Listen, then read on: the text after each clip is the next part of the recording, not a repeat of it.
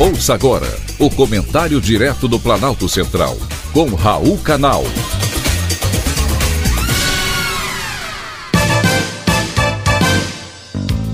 Queridos ouvintes e atentos escutantes, assunto de hoje, 8 de março. Hoje é dia de todas as mulheres. E exemplo de mulheres vitoriosas não faltam na história.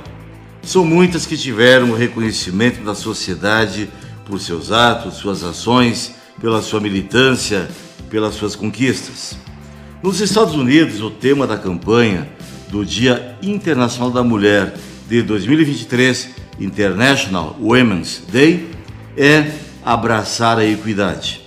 Hoje, a palavra é frequentemente mencionada e ela pode ser entendida como a busca pelo acesso à justiça social, reconhecendo que não somos todos iguais, que nem todos começam do mesmo lugar e que é preciso um esforço em alocar os recursos e oportunidades necessários para que todos sejam bem-sucedidos.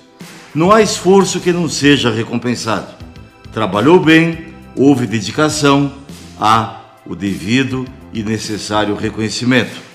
Eu sei que no Brasil ainda falta equidade.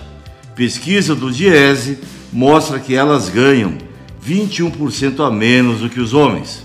Até mesmo nos setores em que as mulheres são maioria, como por exemplo, educação, saúde e serviços sociais, o salário médio delas é menor. Nesses setores, as mulheres representam 75% do total de trabalhadores e têm rendimentos 32% abaixo daqueles recebidos pelos homens, mesmo superando os homens em escolaridade. E por que isso acontece? Porque elas são mulheres? Eu acho que não. Eu tenho lá minhas dúvidas. Habilidade e experiência talvez expliquem parte das disparidades salariais entre homens e mulheres.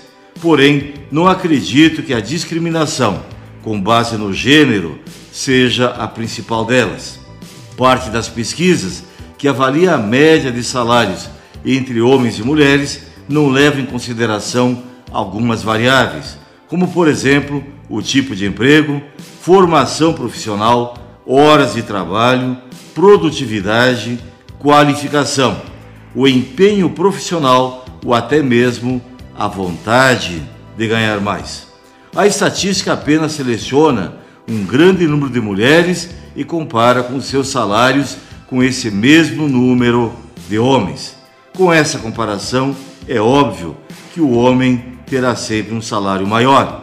Porém, é preciso levar em conta que os homens, em média, começam a trabalhar mais cedo, têm jornada de trabalho maior e ainda buscam cargos de emprego pelo salário e não pela qualidade do trabalho.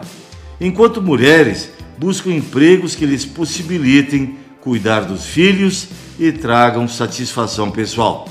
É isso que as diferencia dos homens no mercado de trabalho. No mais, as mulheres são melhores que os homens e elas hoje merecem todas as nossas homenagens. Sintam-se mulheres carinhosamente abraçadas e até amanhã, se for esta a vontade do nosso Deus.